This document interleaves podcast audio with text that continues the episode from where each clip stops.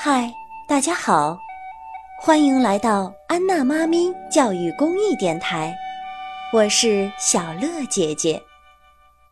咱们今天讲的故事叫《秦始皇兵马俑》。本故事选自《中国老故事系列之人物风物传说》，亲近母语研究院编著，广西师范大学出版社出版。秦王嬴政兼并六国，结束了战国割据的局面，统一了中国。他觉得自己比传说中的三皇五帝还要了不起，决定采用皇帝的称号，不再用王。他是中国第一个皇帝，自称始皇帝。秦始皇登基后。下令大规模修建他的陵墓，经过反复查看，最后决定把墓地定在骊山北麓，就是今天的陕西临潼东边的下河村附近。秦始皇可不想像一般人一样，挖个小坑竖块墓碑就行了，他是大皇帝。死了也要大肆铺张，他要造一个大大的坟墓。秦始皇的墓外表像一座山丘，面积足有两平方公里。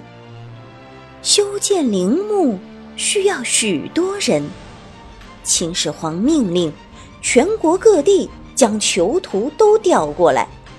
又从山东、河南等地征调了大量的民夫，共有七十多万人加入到修建陵墓的行列。秦始皇害怕死后太寂寞，就下诏书，要李斯在他去世之前征集千对童男童女，陪他死后一起进坟墓。也就是殉葬，像花儿一样的孩子陪着皇帝一起死，是多么的残酷啊！这些孩子的父亲与母亲，怎么舍得让孩子去陪葬呢？李斯想，老百姓一旦起来造反。秦朝的江山怎么可能千世万世呢？但是，这是皇帝下的诏书呀，如果不照着去办，皇帝降罪下来，他也活不了。李斯想来想去，决定冒死直言。他上书秦始皇说。大王让人陪葬，必引来天下大乱。不如用陶人陪葬，以保江山平安。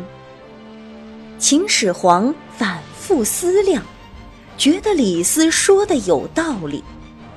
他是始皇帝，希望子孙接替他的皇位，一代一代往下传。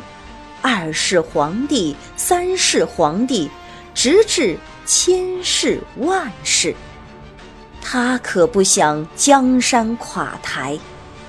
于是他改变主意，下旨令李斯在全国征集能工巧匠，烧制出规模庞大的出巡仪仗队，要求把陶人陶马制得和真人真马一样大小。李斯从民夫中抽调出数百名烧制砖瓦的工匠，命令他们按期烧好陶人陶马，否则就要人头落地。工匠们个个战战兢兢，他们谁也没有做过陶人陶马，心里都没有底。他们试着烧了很多次，都没有成功。于是，一百多名工匠都被砍了头，更多的工匠又开始了尝试。有个老工匠临死前含泪告诉儿子：“儿啊，你试着将陶人、陶马分段烧制，然后再合成全人、全马烧制，看能不能够成功。也许可以保全你的性命。”儿子埋葬了父亲之后，按照父亲的嘱咐开始烧制，没想到竟然成功了。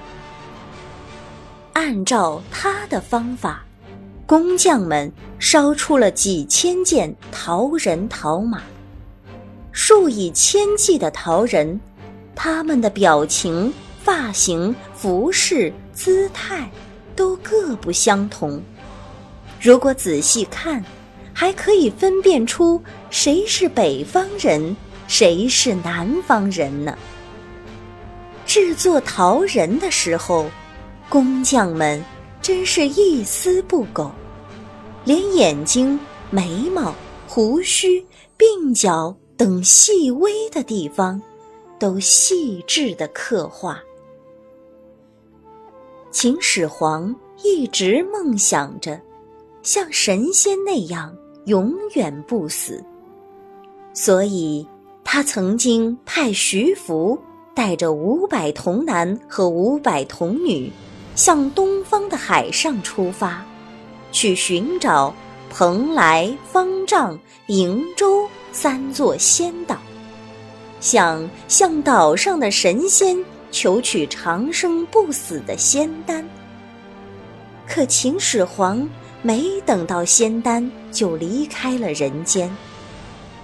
那一年，他带着李斯、赵高和小儿子胡亥去南方巡视。回城走到沙丘的时候，就病死了。秦二世胡亥把秦始皇的灵柩运入墓中之后，怕工匠泄露墓中的秘密。便设了一条毒计，准备杀害所有参加陵墓修建的人。他让这些人一起到墓中看戏，并领取赏银。哪知道，人们刚进陵墓，秦二世就派人把墓给封闭了。于是，他们成了殉葬品。传说，有一个人逃了出来，他就是第一个制成兵马俑的年轻人。